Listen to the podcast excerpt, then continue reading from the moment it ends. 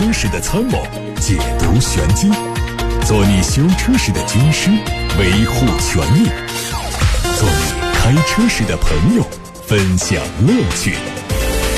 调频九二七，傍晚六点半，董涛说车，只和车友在一起。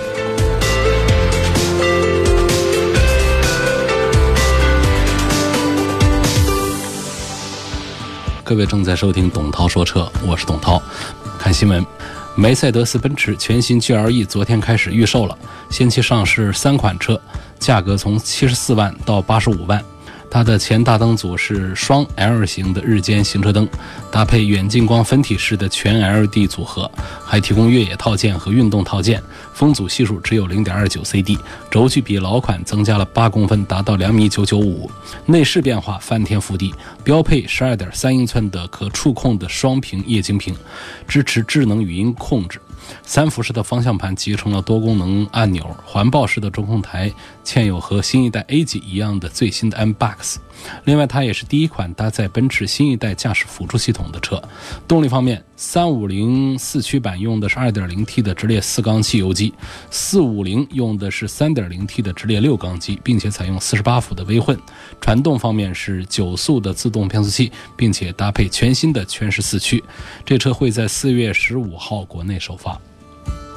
上汽通用凯迪拉克官方说，他们旗下的全新中大型 SUV XT6 会在一九年的上海车展上首次和广大消费者见面。它采用了全新的设计，前大灯组造型更加纤细，而车尾的 T 型的尾灯组是更有层次感，和海外版类似的双边两出的排气得到保留，也有时尚版和运动版的双外观策略。车身长度超过五米，轴距两米八六三，有六座或者是三排七座的布局。动力方面是用可闭缸技术的 2.0T 四缸机，预计是在今年的七月份上市。魏官方正式发布了旗下全新概念车的效果图，它可能定位是大型 SUV，有可能成为魏品牌最新的旗舰。它采用大尺寸的前格栅，看上去非常的犀利。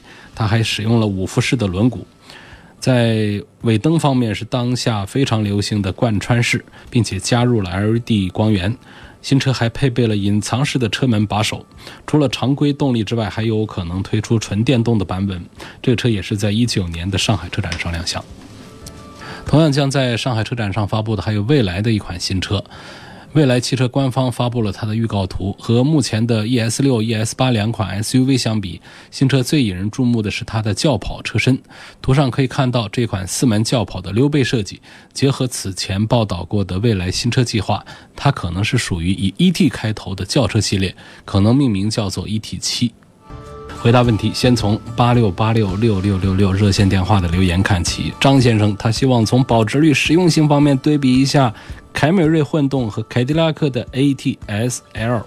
那从保值率上来讲的话呢，那还是凯美瑞的丰田的车的保值要比凯迪拉克好一些。从实用性上来讲呢，这个实用我们通常就指空间了，轿车的空间是实用的最重要的一个方面。ATS-L 的空间是比凯美瑞是要小一些的，所以从这两个指标上来看呢，凯美瑞的混动都胜出，呃，超越了凯迪拉克的 ATS-L。但是呢，这并不能说明这个凯迪拉克 ATS-L 就各方面都不如凯美瑞，至少在动力性能的表现上，凯迪拉克 ATS-L 在二十万出头的这个中级轿车里面，它是最快的。啊，六秒多钟的提速，这是一般的，像这个常见二十几万的车都得八九秒钟以上的提速了。呃，第二点呢，就是也不代表着就是二十万出头的混动凯美瑞就是最值得买的。那么现在非常火爆的一款全新上市的丰田的亚洲龙，建议关注一下。它的 logo 还是丰田，但是整个车呢比凯美瑞呢是要。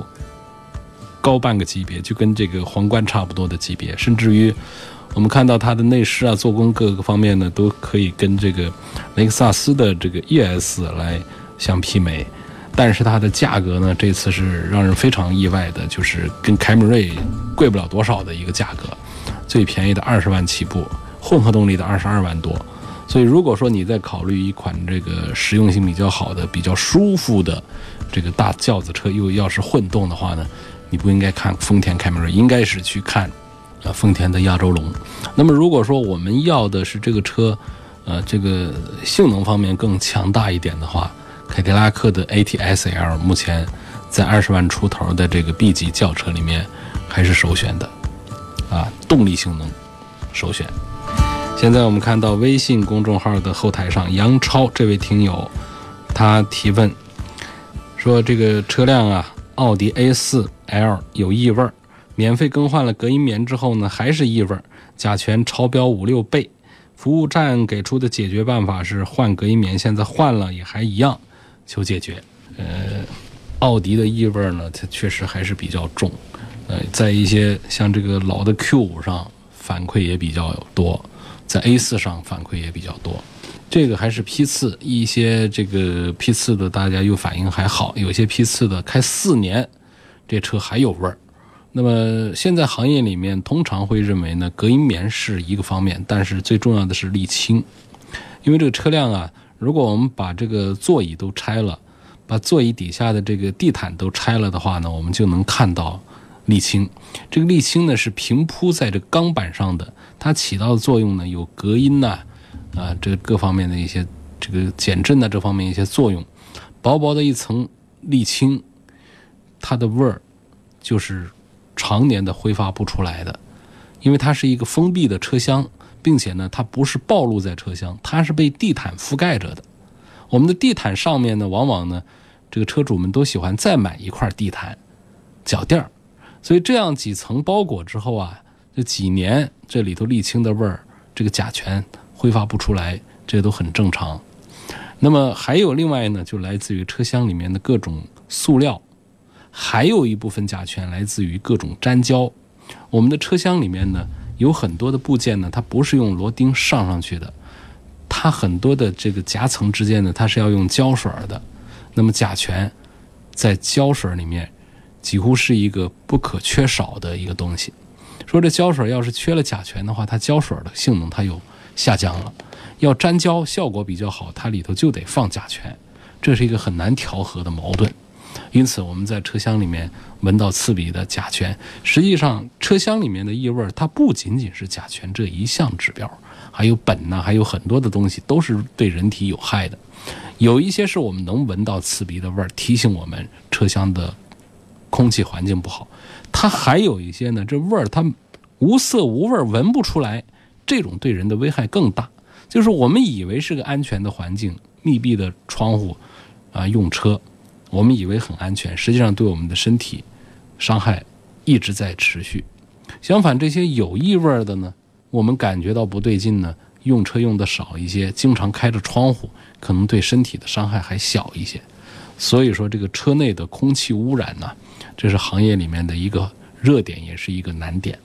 就是我们现在国家没有一个强制的标准来说，这个车厂你的这个甲醛释放、你的其他的有毒有害的气体的释放超过了国家标准，你必须得召回啊，你必须得重做，你得给消费者赔偿。没有。那早些年呢，有过一个行业标准，它都没有强制效力的一些建议标准，所以这就是我们现在遇到的很难的一个点。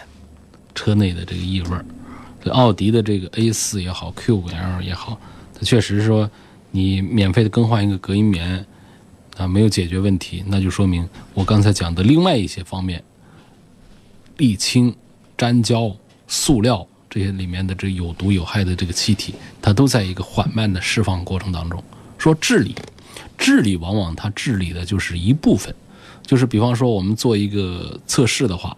在一个封闭的透明的有机玻璃的箱子里面，我们放入甲醛，然后我们再放入这个除甲醛的这个用品，然后我们再放入这个空气检测仪，我们会发现很明显，它能把这个甲醛降下来。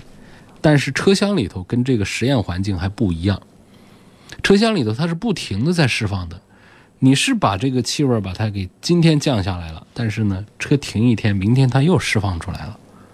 所以我们彻底的解决这个车内的异味的这个办法的话呢，恐怕最有效果的是长时间的暴晒和开门通风。不管是新车也好，还是旧车也好，如果你发现车的味道大的话，你不得不做出这方面的一些非常复杂、非常麻烦的一个动作，就是选择太阳好的，最好还有点风的天气，让它晒，开着窗户让它晒。这种暴晒一个星期顶你用半年，因为我们每次正常用车的话，开一下车门，关一下车门，就那么十几秒钟，几秒钟甚至几秒钟就结束了。啊，大量的是靠我们的肺在做循环过滤、清洁空气。那么你想，一天我们就那么上下班开一下，这个车门、车窗开关的这个次数，这个暴露的这个空间、空气对流的时间，可能一天都不超过一分钟。啊，我们开三百六十天也才三百六十分钟，这才多大个事儿？而且它不是在一种暴晒和空气流通的一种环境下。那么想象，如果我们一天暴晒八个小时的话，啊，或者说哪怕六个小时，一个星期下来就是几十个小时，这是不是比我们开半年效果都还要好？所以这给大家建议就是，各种去除的，呃，这种甚至有一些香精啊这种欺骗性的，把那种异味压住的，实际上并没有真正的解决车内的空气污染的问题。最终解决的方案还是通风、透气、暴晒。当然说，我们费个劲。把地毯全拆了，把这个沥青全缠起来，也可以尝试一下这个操作。但是，据我们搜集到的车友们反馈的经验来说，这么操作之后味儿也还是有。因为我刚才讲，我们不可能把整车里面拆得干干净净，来自于粘胶、来自于塑料、各种纤维、各种皮革填充物，它当中的这个有毒有害的气体。它总是有的，所以一个批次一个批次的车，那供应商送过来这些东西里面有问题的话，就可能祸害我们这车一年、两年、三年，气味散不掉。嗯，下一个问题呢，说这个希望能谈一谈雷克萨斯的 ES 三百跟宝马的五三零，谁的变速箱的平顺性要更好？这个宝马的八速箱呢，我觉得还是，呃，目前在行业里面跟它的二点零 T 的匹配。那是做的，我觉得是最完善的一个啊，也最完善的。那么雷克萨斯的 ES 这个用的这个变速箱，它现在的这 ES 三百 H 呢，它用的是 eCVT 变速器。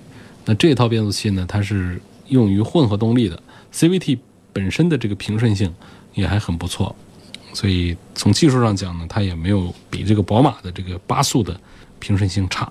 这两个讲驾驶的整个的平顺性的话，我觉得是不分上下，差不多的水平。春天花会开，在微信公号后台留言说：“这个听广播断断续续，经常卡顿，是不是哪个地区是我们的发射的盲区？”我建议呢，可以使用我们的手机平台来收听，网络平台有时候要比我们的调频的这个发射覆盖啊。效果在一些地区会更好一些。你可以通过蜻蜓 FM 或者是喜马拉雅来实时收听我们节目的直播，找到楚天交通广播就可以了。下一个问题说，马自达锐意的2012款它怎么样？已经看好了一台二手车，嗯，想入手知根知底的车，希望评价一下它的三大件。嗯，这是一个。停产了很久的一个车，最后的款式呢是在一五年。那么像一二款的呢，这套动力呢，我觉得还是很可靠，没有什么问题。应该是五速的自动变速器，这个变速器也没有什么毛病。应该用的不是二点零就是二点五，这些三大件上呢都不用担心，好吧？然后像买这个一二款的这样的老车的话呢，主要还是看价格。它的价格合适就好，我们可以不考虑，尤其在你知道这个车知根知底，知道这个车的车况挺好的情况下，可以不像买一个新车那样的来评估它的三大件，呃，性能啊各方面怎么样？毕竟是六七年的车，这六七年更新换代非常快，在现在来看，那些五速手自一体已经是上不了台面的东西了。那我们是否就应该说这三大件不好呢？这也是不对的。你比方说那个车现在就卖个六万块钱、七万块钱，啊，然后我们还要挑剔它的这个变速箱的规格不够高，啊，发动机的技术不够先进，排放指标达不到，我觉得这就不合适了。您正在收听的是董涛说车。在今天董涛说车的微信公众号上呢，这个跟大家分享了一个知识方面的帖子，方向盘上来暴露汽车的故障。啊，说我们开车的时候啊，都必须得手握着方向盘，这方向盘是用来控制汽车的方向的。那么方向盘上的异常，往往意味着这车辆还有一些其他的故障。所以通过一些这个症状啊，我们可以做一些初步的判断。比方说，你原来觉得这个方向盘挺好开的，结果一段时间觉得呢，它左右啊这个受控制的这个受到一些干扰，啊不好控制，方向跑偏，你非得把方向盘扯住了，才能保证车辆往你想要去的方向去，那就有可能是，比方说简单一点说的是胎压问题，轮胎被炸了，或者说两侧轮胎的这个外倾角不对等等这样的问题。那么或者说，这个车辆的这个方向啊，变得比以前更重了。方向怎么变这么重呢？有可能还是来自于胎压不足，前轮的胎压不足，接地面积大了之后呢，它的转向也会变得重一些。或者说转向系统坏了，比方说有一些轴承啊，它的润滑不足，或者说这个一些部件的故障，拉杆球头啊，啊助力系统啊。出了毛病，嗯，也可能会导致这样的情况。还有就是方向盘出现抖动，这抖动的话呢，呃，可能是传动装置的平衡破坏了，也有可能是我们这个发动机啊出现了问题。比方说缺一口缸啊，或者说有一口缸没有点没着，缺缸，或者说这发动机不缺缸，但是发动机的安装的机脚出现了这个安装方面的问题，导致发动机的一些抖动。都可能传递到方向盘上来，所以各位开车的新手朋友们可以留意一下，我们的方向盘如果出现了一些异常的情况，可能就是来自于以上这些原因。但是它的这个最简单的基础的一个比较容易的一个排查，就是我们建议来看一下轮胎，看一下前轮的轮胎是否有什么问题。简单的排除了不是轮胎的问题之后，它的问题往往就比较复杂了，这时候我们需要去一下修理厂了。所以这就是今天跟大家普及的分享的一个小的常识：方向盘暴露汽车的故障。帖子来自于董涛说车六点半钟刚刚发表的新帖。来看互动状态，呃，来自楚天交通广播的官方微信的后台的留言提问：看中了广汽本田的冠道和东风本田的 URV，还有别克的昂科威，希望从性价比和后期保养方面评价，应该选谁？呃，这个。从保养啊这些方面来讲，还是应该选择本田。那本田有两个，一个是冠道，一个是 URV，两个车其实就是一个车。那么冠道呢，它的营销做的比较成功一些，所以它价格坚挺，销量大。那么一样的车呢，URV 呢销量低一些，所以它的优惠大一些。我觉得从性价比的角度，我推荐买东风本田的 URV。而曹先生来自八六八六六六六六的留言也问到了 URV，说。这个 URV 的变速箱啊，以前出过问题。请问现在的这个九速变速箱，它值得信任吗？另外呢，它的这个 1.5T 的发动机机油增多的问题，到底是否代表它的质量不稳定？好，这个本田 URV 的这个九速变速箱呢，呃，不是本田自家造的。本田自家的有五速的啊，有 CVT 的，这个都是出了名的，又节油又稳定。但是呢。它不得不要升级，所以呢，本田自家也造了这个双离合。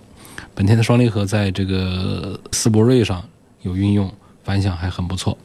这个九速的这个变速箱呢是外采的，那么它跟这个 2.0T 的这个匹配的话呢，目前来说也没有什么问题。呃，从这个规格上讲的话呢，主要是以节油为导向的。而关于这个 1.5T 的发动机的汽油的增多的这个问题呢，这个主要体现在。呃，这个二零一七年年底到一八年年初的这个春节期间，寒冷的北方地区，有一部分人出现了这样的机油增多的现象。那么厂家出了对这些车的解决方案，也出了对于后续要出厂的发动机的解决的方案，有了改造。那么在二零一八年的冬天到一九年过春节，一年过去，我们发现在全国范围的这种投诉已经几乎是绝迹了。所以我们现在根据这个市场上的反响来看，啊，有理由相信这个 1.5T 的发动机的机油增多的问题已经得到了克服和解决。把这个问题解决之后，这个 1.5T 的发动机的质量稳定的问题，我觉得就不是一个话题。在日系的三大品牌里面，本田一向是最擅长造发动机的一个。后期的维护保养方面，要对比这个吉普的大切诺基，跟这个丰田的普拉多，这毫无疑问应该是丰田的普拉多。这个后期的维护保养应该看两个指标，一个呢就是后期是否很便宜，第二个呢是后期是否很方便。而方便里面呢，往往就带来了另外两个点，就是渠道是否方便，嗯，以及配件是否方便。那么谁的销量大呢？谁的表现就会好一些。那丰田普拉多的销量肯定比大切诺基要好得多，所以它的网点、它的配件供应，包括它的改造、改装各方面，它都要方便得多。所以从后期维护保养这个指标来看，很明显的，丰田的普拉多比吉普的大切诺基要有优势得多。您正在收听的是董涛说车。来继续看董涛说车微信公众号上的留言提问：家用车油改气混合用对发动机、变速箱有损害吗？还有什么不好的地方？现在这个油改气应该还是只针对咱们的这个营运车。私家车的改造应该没有一个官方的一个许可吧？这种对动力系统的这重大改造的话，在车管所这边都过不了。我觉得建议不要这样做。家用车本身我们跑的里程数都不大，你改的这个费用进去，多长时间能够在节油上把这个钱给省回来？那同时呢，它对这个发动机呢还会带来一些效率啊、动力性能啊这各方面一些损失。你那罐子你还得找个地方放，然后让你的后备箱的实用性也打折，就别折腾私家车。我是不主张做这个油改气的这个动作的。探岳 2.0T 两驱指导价是优惠万把块，值不值得入手？这个我就说不清楚了。这个优惠多少，不优惠多少呢？它是阶段性的一个情况，而且这个优惠呢，往往会带着一些条件来，就是你如果做贷款的话，它优惠就会大一些；不做贷款，优惠就会。小一些，因为做贷款，它可以挣到更多的其他方面的钱，所以就单纯的问优惠个万把块值不值得入手，我没有办法来回答。就是你要讲我是直接全款买优惠万把块，还是说这个贷款来买优惠个万把块？就我了解的这个信息的话呢，这个优惠万把块就是一个正常的一个行情，值不值得入手还是得看我们对这个车。探岳来自于一汽大众。呃，这个上汽大众的是途开头的途岳，这样的这一组对比当中，那么从车本身上来讲呢，一汽大众的这个车在这个原汁原味的这个德国大众的这个体系当中呢，它还是更纯粹的啊一台车。呃，它在技术方面，在驾控方面要好一些，但是在实用性方面要差一些，甚至于它在销量方面可能也表现不是太好。我觉得探岳呢，从技术这个层面上讲。是值得来出手买它的，实用性方面空间小一些。说家用车自驾游，但是不搞长途穿越，偶尔走一下烂路，到底是选途乐还是选发现五？不看品牌，偏向途乐，但是路虎的 logo 又让我舍不得。这个途乐呢是日产的一款全尺寸的大 SUV，将近五米二的车长，像一个大 MPV 一样的一个车身。所以它的空间非常的宽敞，装载能力非常的强。那但是呢，这个车很老了，十年前的老车型，所以现在才有大折优惠，卖的特别便宜，四点零的排量只卖四十几万。呃，所以从这角度讲呢，它性价比是非常好。但是呢，从我们不搞长途穿越来讲，首先第一点，途乐的车驾驶的品质感肯定是比发现五要差得多，开一开就知道了。第二点。发现五五米二的车长，它会为我们带来一些不方便，停车啊，这是很大的一个问题。五米二的车长，而且它里头的空间呢，给我们带来的并不是乘坐的舒适性，它更多的是装载的性能。因为乘坐的舒适，它不是说我们的空间大了就一定舒服了，腿伸直了就舒服了吗？空间是其中的一项，来自于减震、隔音、座椅的造型、车厢的氛围一起构成了我们对于乘坐的舒适的这个评估和判断。所以呢，这个途乐尽管大，但是呢，你要乘坐的话，它的舒适性其实也并不好。它更多的是满足那种长途出行的时候，我们车上要带多的人，要装更多的货，所以这个车的尺寸大就有优势。而我们不做这样的长途穿越旅行的话，你买这么大个车，空间都空在那儿，没装东西，而坐人又没有说很舒服，而你开它的感觉，这种品质感。它并不是很好，整个车型又非常的老，十年前的老车型，从设计从技术都是落后当下时代的。这么一个车，所以要打折。那看着它个儿大又便宜，来买，说它的性价比好，呃，似乎也成立。但是如果说预算充沛的话，再加个二十万来买这个发现五，这是路虎最新的东西，驾驶的品质感要比这个途乐强得多。所以我推荐还是买一个路虎的发现五吧。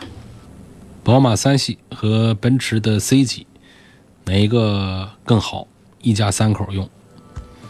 讲车呢，是三系比 C 级在驾驶质感上是要好一些的。C 级的底盘印象啊，各方面呢，这车友们的，如果说有过对比的话的车友的话，都会觉得不大好。但是呢，C 级确实比三系要漂亮，要好看。这就是我们消费者自己来做决定了。我们是要好看，肯定是 C 级；我们要好用、好开，开着更舒服，应该是宝马的三系。别克的昂科威 2.0T、探界者 2.0T，对性能啊、保值率啊都有要求，应该是买谁？销量大者，保值率好，这是昂科威。性能方面呢，这个两个车都是一回事儿。他们在这 2.0T 的这个动力单元上都是一回事儿，所以这一组当中呢，我还是推荐别克的昂科威要多过于探界者。荣放和 CRV，昂科威和途观 L，二十万裸车，应该是选哪一个？荣放要上新款了，所以呢，我们等到上海车展的时候，关注一下这个呃荣放的新款是个什么模样，再做决定。现在来对比呢？这个时间点刚好不太巧，因为上海车展今年是四月十六号媒体日，十七号大家就能够密切的接触到很多关于荣放的新车的消息了，所以我建议等到上海车展上之后再来看。现在来看到的是来自八六八六六六六六留言板上的问题，有位网友呢，他说看中了北汽的 BJ 八零。这个车体积大，颜值高，希望从质量、后期保养、养护费用啊各方面来判断，这个可就真是不是太好啊。这个质量问题呢，是北京汽车的一个大的问题。它这个车呢，造了一个跟一个奔驰的 G 五百一样的一个复古造型，它当然就好看了。但是这肯定应该算是一个山寨车了。嗯，它一直在这个质量控制方面是做的不好，所以二三十万呢，其实说便宜呢，你对比两百万的这个 G 五百来说，它就是便宜。G 五百一百五十多万，但是加价几十万，所以它就算是两百万的车了。你对比这个两百万的车，这个二三十万的、三十万的一个 BJ 八零呢，好像就是性价比挺高的。